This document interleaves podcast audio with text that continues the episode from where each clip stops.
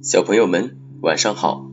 今天给大家带来的故事是《一百个睡前故事之心有灵犀》。不知不觉中，阿伦戴尔王国已经迎来了一年中最热的时候，太阳不遗余力地向大地输送温暖，搞得人们已经快要无法承受这份超高温的热情了。持续的闷热天气让原本喧哗的街道变得冷冷清清，大家都不愿意在大太阳底下接受耐力考验。来到小镇上调查高温影响的安娜，还没有走多久，就坐在喷泉旁，不想再继续前进了。她感觉自己的衣服都快被汗水浸透了。喷泉带来的一丝丝凉意，让她一刻也不想离开。天气实在太热了，要是能下一场雪该有多好呀！他向陪他一起来调查的克斯托夫和斯特抱怨道。克斯托夫无奈地耸了耸肩，回答说：“真遗憾，你的愿望要落空了。现在可是夏天呀。”斯特乐呵呵地看着两个好朋友斗嘴，无论寒冬还是盛夏，只要跟他们在一起，斯特都感到非常舒适。安娜并没有被克斯托夫的话打击到，反而闭上眼睛，满脸享受地说：“道理我都懂，但还是希望能够下一场铺天盖地的大雪。”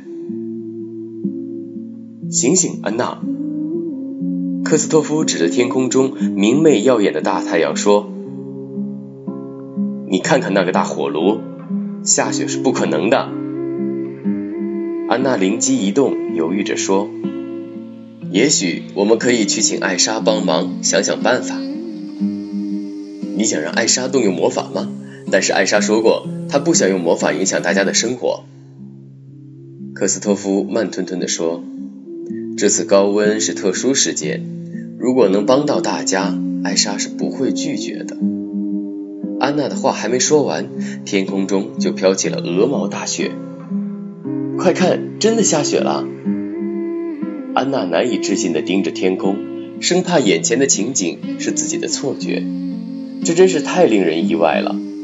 克斯托夫一时间惊讶得说不出话来。